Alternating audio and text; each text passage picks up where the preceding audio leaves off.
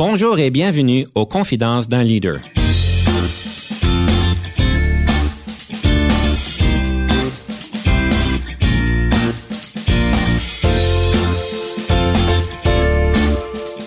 Ici Denis Lévesque, coach de CAP.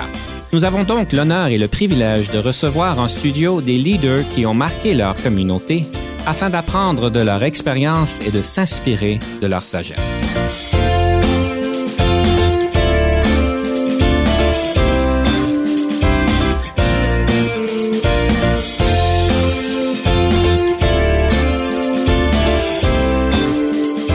Bienvenue à l'émission Confidence d'un leader. Aujourd'hui, nous avons le plaisir de recevoir un leader dans le domaine bancaire et j'ai toujours trouvé que les leaders dans le domaine bancaire sont très sophistiqués, ils connaissent bien le leadership et c'est pour cela que je suis très fier de pouvoir recevoir en studio M. Stéphane Trottier qui est président de la Fédération des caisses des jardins de l'Ontario. M. Trottier, bienvenue à l'émission. Merci de l'invitation, M. Lévesque. Beau privilège d'être parmi vous aujourd'hui. Alors, je sais que vous avez quand même plusieurs chapeaux. Déjà, être président de la Fédération des caisses des jardins de l'Ontario, c'est déjà une grande charge, si on peut dire. Mais vous avez aussi d'autres choses qui vous passionnent. Vous avez l'air d'être un homme avec beaucoup d'énergie et je ne sais pas si vous avez découvert le secret du 24 heures et de l'avoir étendu à 25 parce qu'il semblerait que vous avez du temps supplémentaire qu'on n'a pas, nous. Vous savez, euh, ça, ça, mérite peut-être d'expliquer un peu la coopérative financière qu'est Desjardins. Une coopérative financière, euh, dans sa gouvernance, reçoit des administratrices et des administrateurs qui sont sur une base volontaire, bénévole, parce qu'ils veulent redonner à leur communauté. Et ces individus-là ont tous un travail, comme moi. Nous avons tous parallèlement un travail. Et je suis aussi, naturellement, dans mon travail du quotidien, un ergonome euh, certifié professionnel, propriétaire de la firme Facteur Humain International. Alors ça, c'est mon gagne-pain qui est dans le réseau des caisses de l'Ontario, à ma caisse plus particulièrement au conseil d'administration. C'est le rôle que je joue et j'ai été aussi impliqué euh, depuis 1996 au sein du conseil d'administration de ma caisse locale. Et au fil des années, on s'implique davantage, on est reconnu pour euh, justement un certain leadership qui nous permet d'avancer et de faire un peu plus euh, la différence dans un réseau un peu plus large. Alors, ces différents chapeaux, aujourd'hui à la présidence de la Fédération des caisses et jardins de l'Ontario, il est certain que mon rôle est un peu plus à temps complet. J'ai diminué significativement euh, mon implication euh, dans mon cabinet d'ergonome, euh, mais ça existe encore. Alors, je suis un peu plus à temps plein chez Desjardins, mais c'est de là que les autres chapeaux souvent viennent en ligne.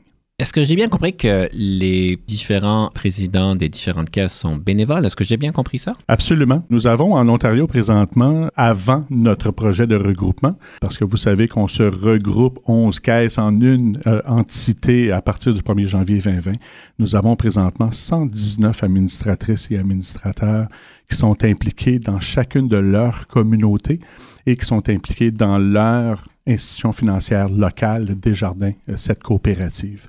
C'est un rôle qui est volontaire. On a remboursement des dépenses, une certaine rémunération qui est donnée pour leur implication, ce qu'on appelle un jeton communément pour euh, leur présence et euh, répondre à, certains besoins pour avoir des professionnels quand même là, qui s'impliquent avec nous. Mais c'est une base volontaire, oui, et bénévole. La caisse elle-même, elle est gérée par la fédération, elle est gérée par le mouvement des jardins. Chacune des caisses dans son milieu est gérée par le local. Mm-hmm. Et euh, en Ontario, la fédération est vraiment le porte-parole de chacune de ces caisses. On a des arrimages très spécifiques pour pouvoir offrir les mêmes services et produits à l'ensemble de toutes nos communautés en Ontario.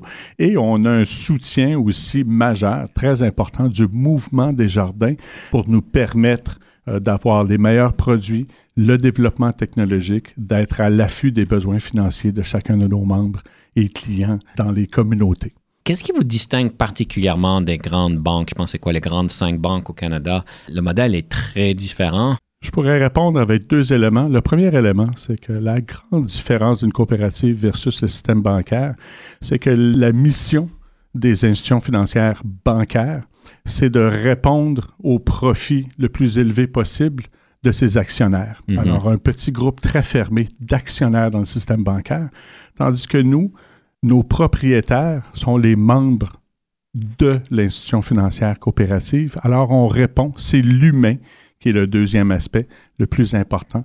C'est vraiment la relation avec la communauté, la relation avec les gens, la proximité que les gens ont avec leurs gestionnaires, leurs leaders, leurs ambassadeurs. On répond beaucoup aux administratrices et administrateurs comme étant des ambassadeurs aussi dans la communauté qui sont présents dans beaucoup des activités. Et comme on reconnaît en Ontario, par exemple, Desjardins est présent dans toutes les communautés. Vous les voyez dans plusieurs de nos institutions, que ce soit chez les jeunes, dans les arts, que ce soit dans les organismes, un peu partout dans les communautés, autant urbaines que rurales. Et ça, c'est la grande différence. Nos employés sont les gens aussi qui font la grande différence dans cette proximité-là avec nos membres. Une petite colle, là, mais est-ce qu'il y a une caisse des jardins à Toronto? Il y a en fait une caisse des jardins à Toronto et j'irai même plus loin. Nous avons quatre succursales dans le Toronto, dans le centre-ville, sur 11 euh, rue King, euh, dans le marché bancaire des institutions financières, nous sommes présents, Mississauga euh, et Aurora. Nous avons aussi un autre là à Burlington. Et nous sommes en développement aussi dans cette croissance. Nous suivons vraiment le marché, l'expansion et euh, les besoins financiers de nos membres euh, dans cette présence. Mais il faut garder en tête aussi que 97% de notre membership fait affaire avec nous en ligne. On a un service en ligne extraordinaire. Donc, que l'on soit dans une communauté particulière ou pas, les gens peuvent faire affaire avec desjardins.com à n'importe quel moment, ouvrir un compte et avoir leur service financier selon leurs besoins. Et juste pour nous donner perspective, euh, la, position de Desjardins en Ontario par rapport aux grandes banques, est-ce qu'on se situe dans la septième place, sixième place? On se situe euh, dans l'ensemble de l'Ontario, dans le marché comme tel, dans la part de marché que Desjardins peut avoir en Ontario dans le service bancaire. Nous sommes à un peu moins que 3% dans l'ensemble euh, des marchés mm-hmm. des institutions financières. Cependant, Desjardins, avec la réputation, si on regarde sa situation au niveau de la réputation. Euh, nous sommes la quatrième institution financière la plus solide en Amérique du Nord. On est dans les top 10 au monde. L'Amérique du Nord? En Amérique du Nord, dans toutes les institutions financières confondues. Eh, bravo. Nous sommes numéro un au monde dans la gestion de patrimoine. Nous sommes dans les top 10 au monde euh, comme institution financière la plus solide. Alors, ça, ça permet euh, cette réputation-là. Ce que l'on a fait en Ontario, c'est essayer de de déterminer qu'ensemble, nous serions beaucoup plus forts, donc de se regrouper tout le monde ensemble, travailler avec le plus d'intercoopération possible, de façon à ce que nos membres puissent nous reconnaître pour ce que nous sommes et non pas pour seulement les petits dons qu'on donne à la communauté. Mais la communauté demeure extrêmement importante. On va continuer à avoir une relation privilégiée avec la communauté en espérant qu'on puisse l'accroître avec un minimum de 11 comités de liaison qui seront instaurés à partir du 1er janvier 2020. Et parce qu'on est un groupe maintenant bien intégrés, qui travaillent de plus en plus ensemble, ça nous a permis en 2018 de remettre presque 10 millions de dollars à la communauté en ristourne individuelle, collective et fonds d'aide au milieu. Alors, euh, ça, c'est quelque chose à laquelle nous sommes très fiers parce que grâce au, au regroupement, euh, ça nous a permis de, reprendre une ristourne individuelle qu'on avait cessé depuis cinq ans euh, afin de nous permettre d'être encore plus solides et de répondre aux besoins euh, de nos membres. Et je présume que la Caisse a les mêmes demandes, si on peut dire, au niveau légal, de se rapporter, par exemple, au bureau du surintendant des institutions financières, suivre les différentes règles qui ont été mises en place. Je présume que c'est tout pareil que les autres banques. Absolument. Merci beaucoup pour le contexte, parce qu'on va évidemment explorer votre leadership dans ce contexte-là. Mais avant d'aller plus loin, j'aimerais prendre une petite opportunité pour une pièce musicale, alors que je vous demande de peut-être nous la présenter. La première pièce euh, que j'aurais aimé vous suggérer, c'est Faut que je pousse de Offenbach avec euh, Jerry Boulet. Vous savez, euh, Jerry Boulet était un, bon leader et un créateur, un innovateur. Et souvent, euh, Jerry était un penseur assez fou et je trouve que ça me, ça me définit beaucoup. Alors, euh, un leader, ça défriche des nouveaux terrains avec euh, des pensées un peu plus ouvertes et ce que l'on veut, c'est vraiment faire la différence. puis dans mon cas, ben, vouloir bien performer, plaire, créer une différence pour les gens, c'est quelque chose qui était très important. Puis c'est une chanson qui me qui, me rappelle un petit peu souvent euh, certains de ces éléments qu'on a fait au quotidien. Donc nous écoutons à Géry Boulet et ensuite nous vous revenons peu après. Faut que je me pousse y a rien à faire. Tout me donne la frousse. Je mène un train d'enfer. Je sais pas si c'est moi qui est trop petit. Peut-être bien que l'amour est morte. À la des ongles rouges, des yeux pleins d'or à fou. Ça a été de valeur qu'à à vouloir me mettre à genoux.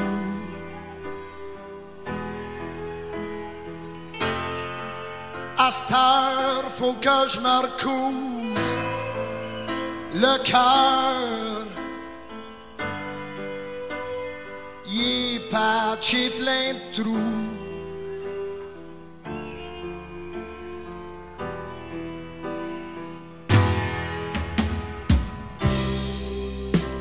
Je me pousse. Y a rien à faire tout me donne la frousse. Je mène un train d'enfer. Je sais pas si c'est moi qui est trop petit. Bien que le vent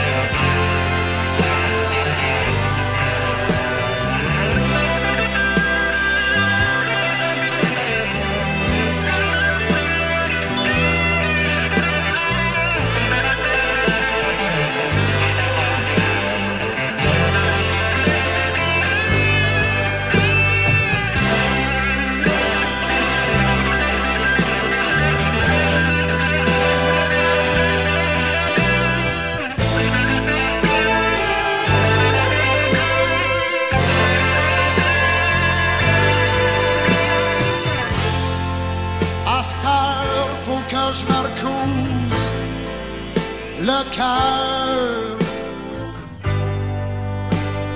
Il patché plein de trous.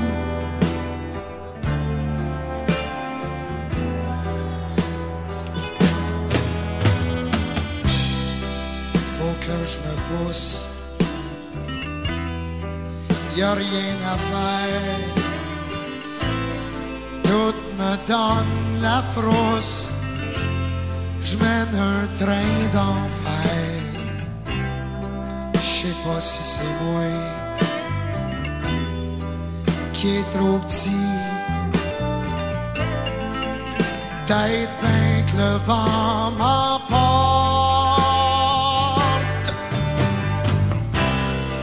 Je sais pas si c'est moi qui est trop grand.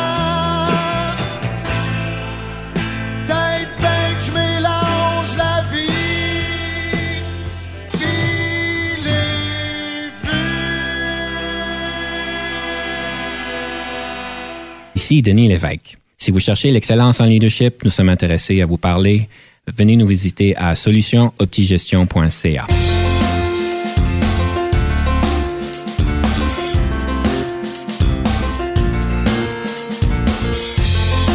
Nous sommes de retour à l'émission Confidence d'un leader et nous sommes ici en studio avec M. Stéphane Trottier, qui est président de la Fédération des caisses des jardins de l'Ontario. Et évidemment, nous regardons le leadership dans le domaine bancaire. Monsieur Trottier, j'aimerais explorer un peu une des grandes réalisations que vous êtes très bien connu pour. C'est en fait cette, je sais pas si je dirais, cette amalgamation de ces 11 différentes caisses en Ontario. Une grande réalisation. Si j'ai compris, ça devient officiel au mois de janvier 2020. Et j'aimerais vous inviter à faire peut-être une réflexion avec nous sur les grands défis que ça peut avoir posé et qu'est-ce qu'on peut ressortir de cette leçon apprise, de cet euh, exercice, de cette réalisation qu'on vous reconnaît grandement pour être un acteur principal dans tout ça. Les grands défis, M. Lévesque, euh, c'est toujours l'humain. Pour nous, que ce soit les communautés, que ce soit les membres, c'est aussi les administratrices, les administrateurs. L'histoire de Desjardins en Ontario. Vous savez, il y a encore des gens qui sont impliqués aujourd'hui, de loin ou de près, avec chacune de nos communautés à travers le 1 million de kilomètres carrés que nous offrons chez Desjardins dans cette belle province de l'Ontario, qui ont été de façon très rapprochée euh, des innovateurs eux-mêmes et aussi des fondateurs de leur caisse euh, dans leur communauté. Et lorsqu'on se regroupe, le plus grand défi, c'est de déterminer est-ce qu'on va perdre la saveur locale que l'on avait? Est-ce qu'on va perdre l'âme, l'identité que nous avions avec euh, des jardins ou avec notre caisse populaire du local? Ça, ça a été euh, le plus grand défi. C'est de d'écouter, de faire confiance et de toujours garder en tête les meilleurs intérêts de nos membres, ceux qui sont impliqués au quotidien et qui nous ont choisis comme leur institution financière principale, mais aussi les gens qui sont de près. Alors, euh, euh, vraiment livrer euh, les messages auxquels on peut continuer à travailler ensemble, qu'on va demeurer près des communautés. Et c'est vraiment ces aspects-là qui ont été le plus difficiles. La façon qu'on l'a surmonté, c'est vraiment de prendre le temps qui était nécessaire des écouter, prendre le temps d'évaluer ensemble les meilleures approches. On me réfère souvent euh, comme l'architecte du projet, euh, mais à quelque part, c'est un travail d'équipe. C'est un travail de longue haleine. Ce sont plusieurs rencontres, souvent émotives, de gens qui croient qu'à quelque part, on va perdre, qui ne voient pas nécessairement les avantages. Et je pense que dans un rôle de leader, c'était de vraiment démontrer ce que l'on vous dit là il n'y a pas d'agenda caché. On le fait vraiment pour les meilleures intentions. Et dans tout projet, si on y croit, si on a confiance entre nous, entre les gens qui le travaillent, on est capable d'accomplir n'importe quoi. Et ça, ça a été le, le succès. C'est quand même plusieurs mois, deux ans, euh, presque trois ans depuis que le, le, projet avait été déposé. Et euh, ça prend le temps qui est nécessaire. Euh, on vit avec des transformations, c'est des changements de paradigme, c'est beaucoup d'émotions. Et après ça, quand la confiance s'installe, puis qu'on est capable de répondre à toutes les, euh, les inquiétudes que les gens peuvent avoir, ben là, ça devient de plus en plus rassurant et là, le projet s'opérationnalise beaucoup plus facilement. Euh, le changement, la transformation, M. Lévesque, c'est quelque chose qui est de l'inconnu on s'aventure toujours dans une forêt qui est quand même assez dense souvent. On ne connaît pas le prochain passage, on ne connaît pas euh, peut-être les flaques d'eau qui vont euh, être devant nous. C'est un peu comme une autoroute à laquelle on peut voir plusieurs lumières rouges en avant. Il faut y aller une verte à la fois. Il faut rassurer. Et c'est l'écoute qui est la plus importante. Chaque personne, peu importe le poste, peu importe le niveau d'implication, lorsqu'il y a un doute, il faut vraiment l'écouter. Il faut être capable d'y répondre. Et des fois, c'est de prendre le recul nécessaire puis dire, je regarde l'information, est-ce que c'est notre approche, la communication? Si j'ai pas bien véhiculé le projet, ça vaut la peine de peut-être prendre le temps qui est nécessaire, réévaluer, ajuster adéquatement la communication, ce dialogue avec les individus, autant dans la communauté. Nos ambassadeurs ont rencontré à plusieurs reprises euh, nos membres de la communauté, les gens influents, en leur expliquant le projet, en ayant l'opportunité de leur offrir en amont euh, des périodes de questions pour les rassurer, pour qu'ensuite ils deviennent aussi nos ambassadeurs dans le reste de la communauté, parce qu'on avait 130 000 membres à rejoindre, on a 119 administratrices administrateurs à convaincre, et nos 650 employés ont été extraordinaires avec le leadership de leurs leaders, leurs gestionnaires, et euh, qui euh, ont su rassurer, et tout le monde travaillait ensemble, que les principes directeurs qu'on avait établis étaient pour les meilleurs intérêts des membres, meilleurs intérêts de nos employés, à leur offrir des opportunités davantage, puis d'être capable d'avancer avec un projet comme celui-là. On revient encore aux meilleures pratiques au gestion de changement. Ça a l'air simple, la communication. Ça a l'air simple d'assurer que les intérêts de tout le monde sont compris. C'est tellement fondamental, n'est-ce pas, à ce que ça se passe bien. Absolument. Ce sont les éléments les plus importants. La communication, c'est primordial. L'écoute, le dialogue et s'assurer que quand on le fait avec les individus, on le fait vraiment avec les meilleures intentions, l'authenticité du discours qui est fait avec tout le monde. Et euh, lorsque les gens voient que ton message, il est fait pour les bonnes raisons, il n'y a jamais vraiment de gros enjeux par la suite. Mais souvent, on, on se dépêche, on essaie de passer par-dessus des éléments qui sont importants. Ce dialogue, cette communication-là, c'est primordial. Monsieur Trottier, est-ce que vous êtes prêt pour notre situation fictive? Allons-y, allons-y. Alors, je vous rappelle, c'est une situation fictive, une opportunité pour nos auditeurs de pouvoir entendre nos chers leaders euh, penser sur le vif. Je vous rappelle qu'ils ne savent pas ce qui s'en vient.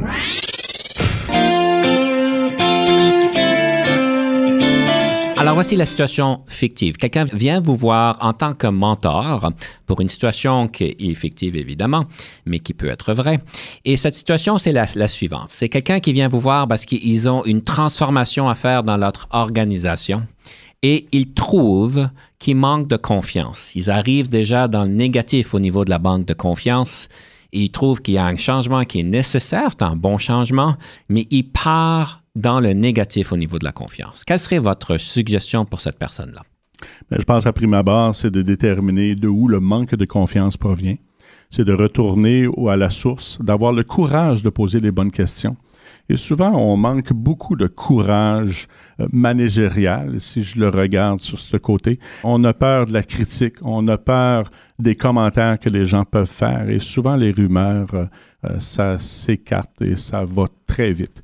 Moi, je pense que la suggestion de ce côté-là, c'est de retourner aux gens qui sont directement impliqués, retourner aux gens où ce que la fibre émotionnelle va parler davantage, et là, de reposer les questions, mais surtout, au lieu de poser autant de questions, peut-être d'écouter davantage, d'écouter chacune des critiques, chacune des inquiétudes, chacun des éléments qui, à quelque part, ont fait en sorte que les gens, s'il y a un manque de confiance et qu'il y a une dichotomie entre le message et ce que les gens ont entendu, et c'est un peu ce que je mentionnais tantôt dans la communication. Des fois, c'est pas ce que l'on veut dire, mais c'est le comment on l'a exprimé, que la perception de la personne devant nous ou du groupe fait en sorte que le message, il est tordu un peu. Puis moi, je pense que la plus grande importance, c'est de retourner dans le groupe, de réévaluer les commentaires et de s'assurer par la suite qu'on prend le temps de vraiment exprimer différemment peut-être,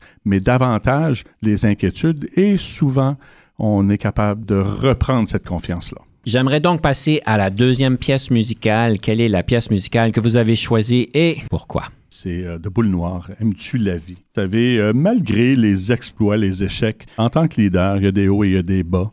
Et euh, c'est pas toujours simple. Peu importe, c'est de toujours se rappeler qu'on est vraiment privilégié dans la vie. Quelque part, au bout de la ligne, c'est pas toujours d'avoir des résultats extraordinaires, mais le plus important dans tout ça, c'est vraiment c'est la vie, ce que l'on en ressort et là pourquoi qu'on travaille. On dit toujours à nos employés, vous savez, il y a un équilibre à avoir et euh, on travaille pour se créer une vie familiale, pour maintenir des relations avec les amis, pour voyager. Et ça, c'est pour moi qui est euh, très important. Et cette pièce musicale-là, Aimes-tu la vie? Ben, ça, me, ça me fait vibrer euh, ma fibre un peu familiale de ce côté. Alors, chers auditeurs, on vous invite de faire cette réflexion et ensuite, on vous revient après une pause.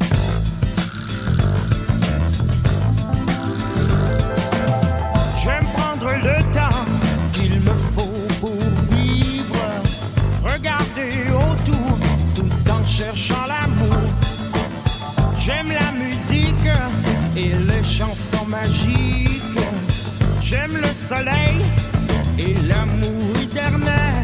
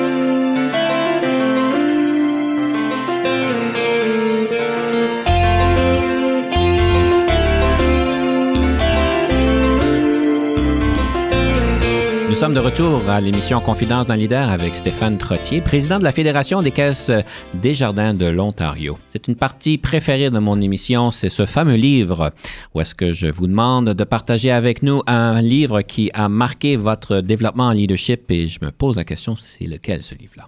Mon livre qui m'a marqué le plus, c'est Le leader agile de Geneviève Dicker. Vous savez, à la base, je suis une personne, les gens me connaissent peu, mais je suis une personne très anxieuse. Euh, je suis une personne qui est euh, assez euh, introvertie. Et malgré que les gens croient que ce leader est vraiment extraordinaire souvent, puis que j'ai de l'air enjoué, puis que je n'ai pas de problème avec les foules, j'y travaille très fort. Et dans ce livre-là, ben, ça m'a appris un peu l'agilité comportementale. Ça m'a appris le courage nécessaire aussi dans le travail de l'innovation, mais de la coopération. Et ce livre m'a permis de vraiment euh, savoir qu'on n'est pas seul et de savoir bien s'entourer avec d'autres leaders, avec d'autres mentors. Et ça, euh, c'est ce qui nous donne ensemble, collectivement, la meilleure approche dans peu importe le projet. Ce livre-là qui m'a emmené à, à cet aspect de, de travail en relation constante avec les autres et euh, que l'on n'est qu'un leader, souvent, euh, c'est de savoir bien s'entourer euh, de gens qui ont de meilleures idées que toi, des gens qui sont capables de faire avancer les choses, et on devient un petit peu ce porte-parole de ces individus-là. Mais en arrière, chaque personne, comme moi, par exemple, je ne suis qu'un porte-parole vraiment.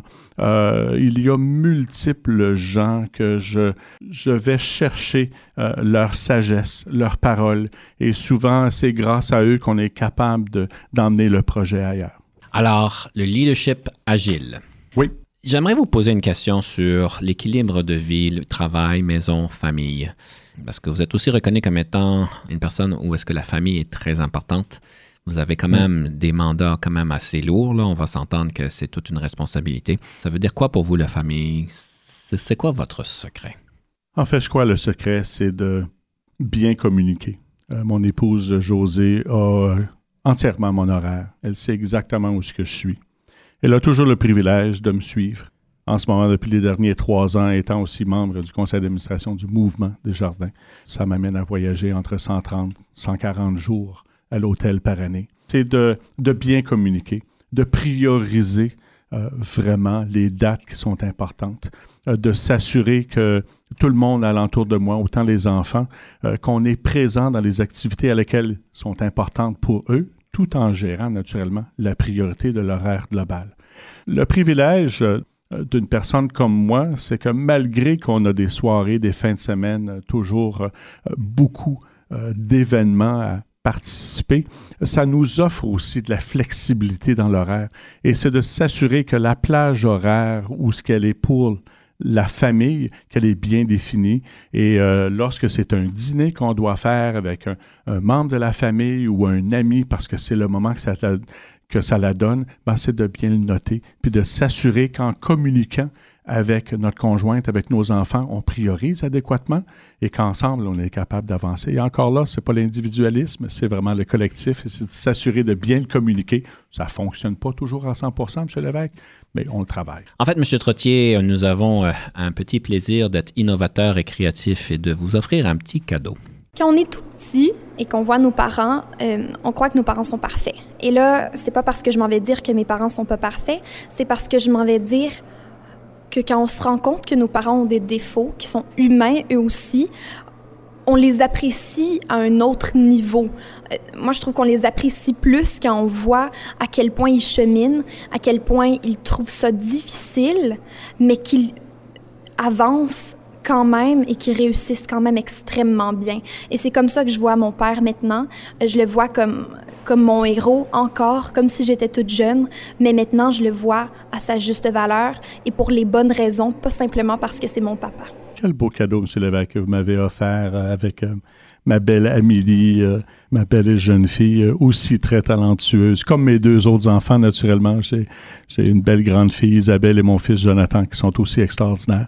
Mais c'est un beau cadeau que vous me faites. En fait, le cadeau vient du réalisateur de l'émission, Jean-Paul Moreau. C'est lui qui, en fait, a trouvé l'opportunité d'enregistrer ceci. Ah, merci. Vous savez, ça fait toujours plaisir. Puis avec les enfants, euh, ce qui est important, c'est qu'on n'est pas parfait. Hein. Ce dialogue-là, euh, cette communication constante avec les enfants, de leur exprimer euh, les défis, les douleurs que l'on peut vivre, les enjeux que l'on a. Et vous savez, elle fait partie de mes, euh, de mes mentors en même temps, autant que mon fils et mon autre fille ou mon épouse, mes amis proches, les collègues administratrices et administrateurs. Euh, je pense à chacun quand on est capable de, d'exprimer avec authenticité chacun des défis, ça fait de nous une meilleure personne et en même temps, ben, ça les encourage eux aussi à se redéfinir et à avancer. Merci pour ce beau cadeau. Est-ce que vous êtes prêt pour le segment La Rafale? Aussi près que possible, M. Levesque. Je rappelle à nos auditeurs, c'est une opportunité de poser 13 questions à nos invités. Ils ont jusqu'à 6 minutes pour répondre. Évidemment, un bon leader va pouvoir prendre tout le temps qu'on lui donne pour pouvoir être clair sur son message. Ne devra pas dépasser le temps. Mais le défi, c'est de ne pas le faire en deux minutes parce qu'on vous donne 6 minutes. Alors, allons-y.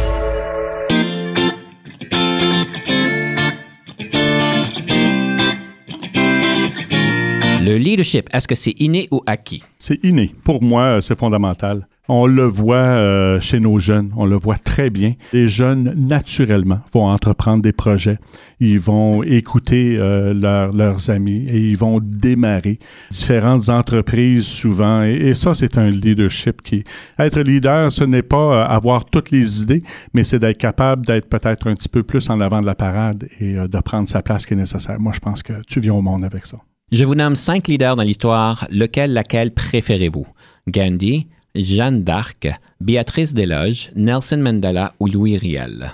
Ce sont tous des euh, très grands leaders. Si j'avais à répondre rapidement dans mon 5 minutes 59, euh, ça serait Louis Riel. Vous savez, Louis Riel, le fondateur du Manitoba, il me représente le plus, euh, en fait, de ce que je suis comme leader. Vous savez, c'était quelqu'un de très courageux, authentique, passionné. Il avait l'audace de se lancer dans le vide, dans quelque chose de nouveau, lorsqu'on lit un peu plus sur lui. Il a travaillé quand même euh, toujours dans les meilleurs intérêts de ses proches, euh, ce que moi je fais dans le meilleur intérêt de, mon entourage et des membres chez Desjardins surtout, avec cœur, avec transparence. Il était fort de ses opinions. Les gens vous diraient la même chose sur moi. Moi, j'appelle ça euh, de la passion.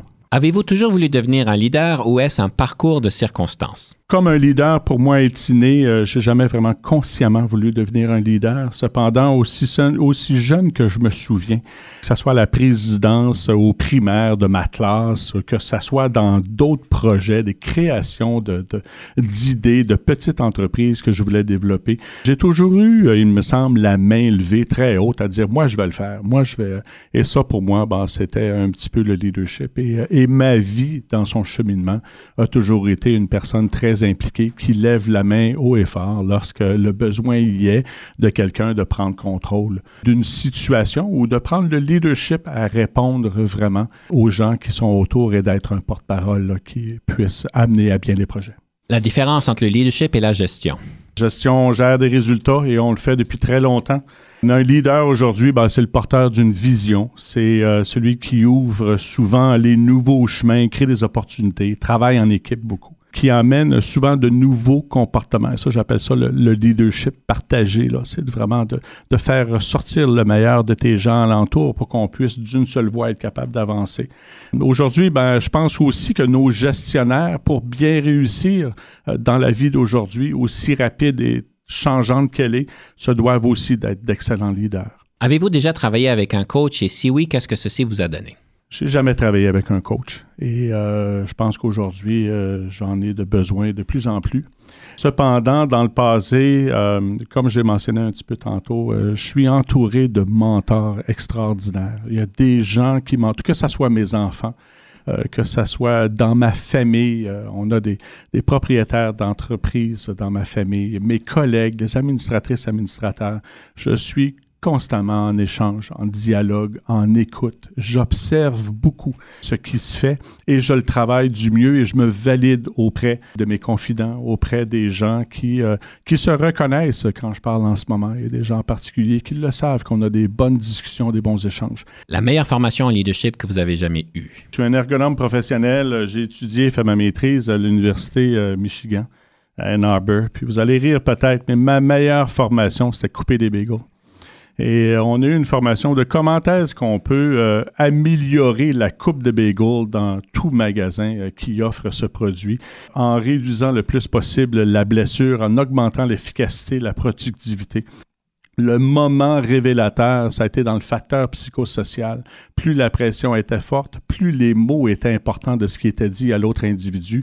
Et euh, ça m'a fait réaliser les facteurs psychosociaux dans un travail au-delà de la productivité, l'impact de l'humain dans plusieurs de ses tâches. Et ça, euh, la coupe de bagel, euh, je suis devenu un assez bon spécialiste. Quelle marque de voiture conduisez-vous? Un Chevrolet Traverse. Votre passe-temps préféré? Écoutez, c'est beaucoup le sport individuel. Euh, j'aime beaucoup la marche, la natation, euh, le skidoo ou la motoneige, dans le fond. Et euh, mon petit passe-temps préféré, ben, c'est les buffets. manger, j'adore. Le nombre d'heures moyennes que vous passez au bureau? Ah, je vous dirais certainement un minimum 60 à 80 heures, tout en étant partagé avec d'autres événements que que des fois on fait participer la famille aussi parce que c'est nos moments de rapprochement. En tant que leader, qu'est-ce qui vous frustre au travail? Je me sens souvent comme un saumon. Le saumon euh, ferait son chemin euh, toujours euh, à essayer de, des fois à convaincre et à travailler beaucoup à contre-courant. En tant que leader, qu'est-ce qui vous rend heureux? La finalité d'un projet, c'est d'arriver, et ça, des projets, on en a fait plusieurs, que ce soit avec SOS Montfort, et j'en nomme euh, les gens me reconnaissent pour plusieurs projets qu'on a entrepris. C'est de voir les gens heureux du résultat, de voir la confiance qu'ils nous ont offert et l'accomplissement du travail et euh, les beaux projets en amont. Je vous donne quatre qualificatifs. Situez-vous par rapport à ceci créatif, bagarreur, cérébral ou envieux? Je suis euh, définitivement créatif, mais avec un brin de folie. Si vous n'étiez pas devenu un leader, qu'auriez-vous voulu devenir? Je crois sincèrement que je suis né leader. Peu importe ce que je fais, je me ramasse toujours euh, vraiment euh, au centre euh, un peu de ces activités-là. Mais initialement, si je ne l'avais pas été, je voulais être pilote commercial, pilote d'avion. C'était mon rêve.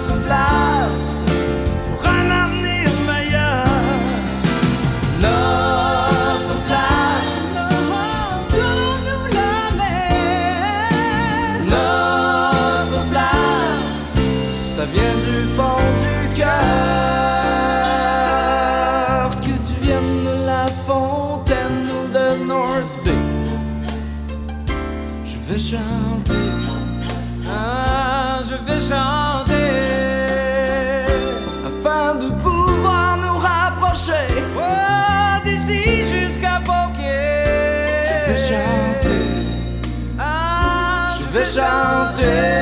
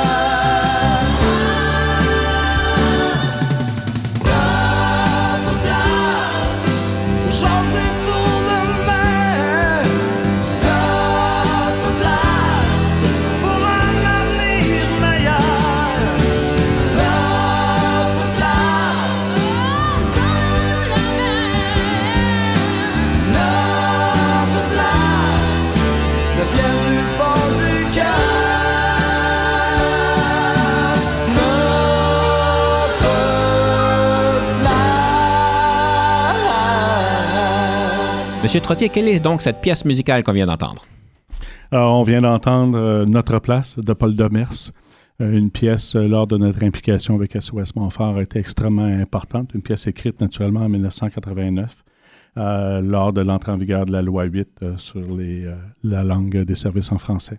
Euh, Tout est toujours euh, possible. Euh, je- J'essaie toujours de me rappeler de nos sources, d'où est-ce qu'on vient. Et l'Ontario, pour moi, m'a fait découvrir comment fragile notre langue pouvait être. Mais c'est aussi un, héritage extraordinaire qu'on peut remettre à nos enfants. Et je pense que dans tout ce que l'on fait, on revient un peu à cette fibre, cette âme. Et la francophonie, pour moi, est extrêmement importante. Une chose qui me tracasse un petit peu, parce qu'évidemment, Desjardins, vous l'avez bien exprimé, on reconnaît bien Desjardins comme étant une organisation, un service, si on peut dire, une coopération très axée sur la communauté. Avec le domaine numérique, c'est certain que euh, beaucoup de personnes aiment beaucoup accéder, évidemment, à des services en format numérique. Comment est-ce qu'on garde ce sens de communauté sur une plateforme numérique? Parce qu'évidemment, je présume de plus en plus vos membres plus d'interface avec votre site web, avec le numérique, que peut-être même en personne. Absolument.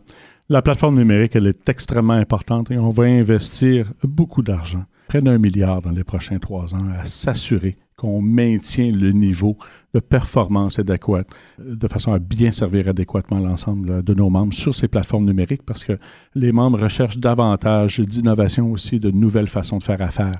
Et euh, la compétition nous force à être là. Cependant, chaque personne dans la communauté fait aussi affaire avec des organismes, fait affaire avec des institutions. Et pour nous, la jeunesse, elle est extrêmement importante. Et le lien de la communauté, au-delà du numérique, c'est le lien humain que l'on a au quotidien avec nos membres, avec les gens qui font partie de nos organismes, que ce soit dans les arts, que ce soit dans le sport, que ce soit jeunesse, l'éducation financière, dans peu importe l'institution, c'est là qu'on refait le lien. Parce que derrière chaque institution financière, derrière son numérique, il y a des humains qui font des approbations. A des humains qui travaillent le relationnel avec nos membres et nos clients et qui assurent leur satisfaction. Alors, ces comités de liaison qu'on veut créer euh, l'année prochaine, qu'on appelle en fait des comités de liaison, euh, qui vont être des communautés directement impliquées avec la communauté, vont maintenir ce lien-là et on le maintient dans l'ensemble de nos activités avec euh, cette communauté, qu'elle soit jeune, qu'elle soit un peu plus âgée et peu importe euh, l'endroit que nous sommes, bien Desjardins sera toujours présent à s'assurer qu'on offre les meilleurs services financiers, mais aussi cette écoute-là pour qu'on puisse vraiment maintenir le pouls sur les changements qui sont nécessaires, parce qu'à côté de tout ça, il y a des humains à lesquels on doit travailler ensemble.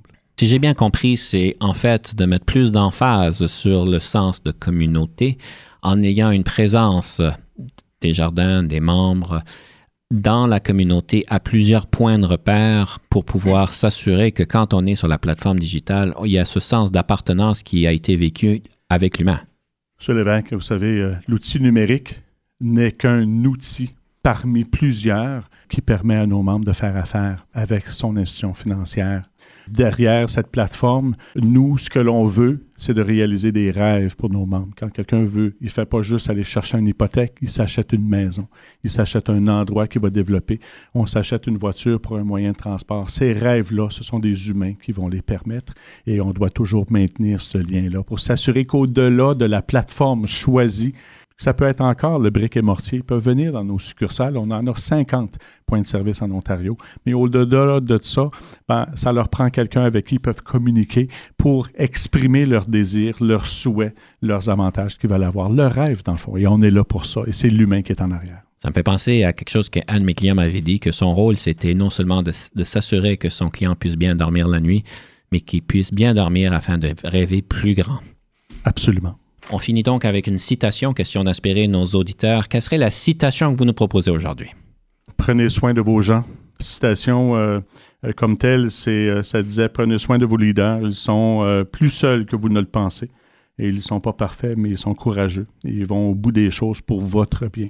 Cette citation-là, ben, c'est un beau privilège euh, que l'ensemble des gens avec qui on travaille, euh, que l'on puisse constamment euh, s'assurer qu'on répond bien aux besoins des humains et que monotiellement, dans cette intelligence émotionnelle, souvent, qu'on ne, l'oublie pas. Et quand on est incertain, comme ça revient à la communication, incertain souvent du message, assurons-nous de bien communiquer, d'avoir le courage d'ouvrir le dialogue souvent qui est peut-être douloureux, mais qui se doit d'être fait pour mieux se comprendre et mieux s'adapter aux situations. Mesdames et messieurs, on vous invite d'ouvrir des dialogues qui sont peut-être difficiles et n'oubliez pas de bien écouter comme M. Trottier nous l'a mentionné aujourd'hui.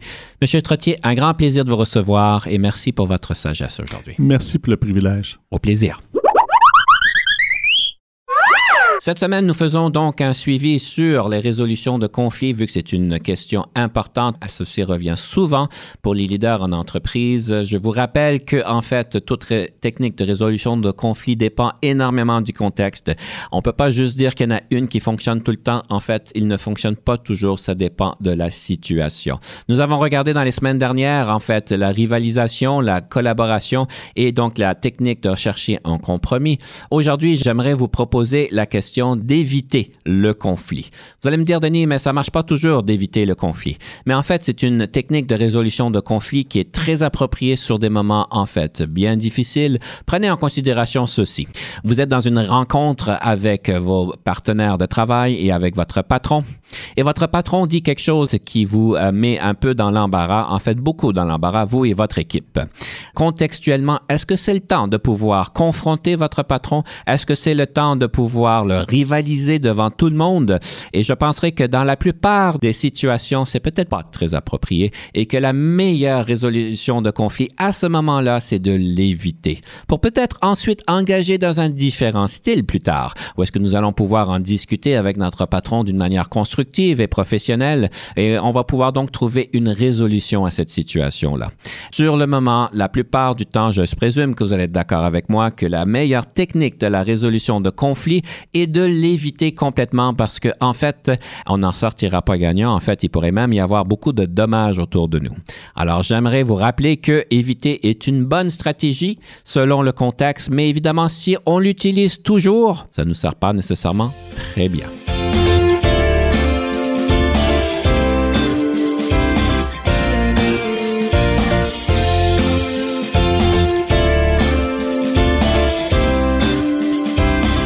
Conception, animation, entrevue et recherche, Denis Lévesque.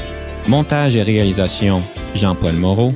Confidence d'un leader est une production et une présentation d'Unique FM 94,5.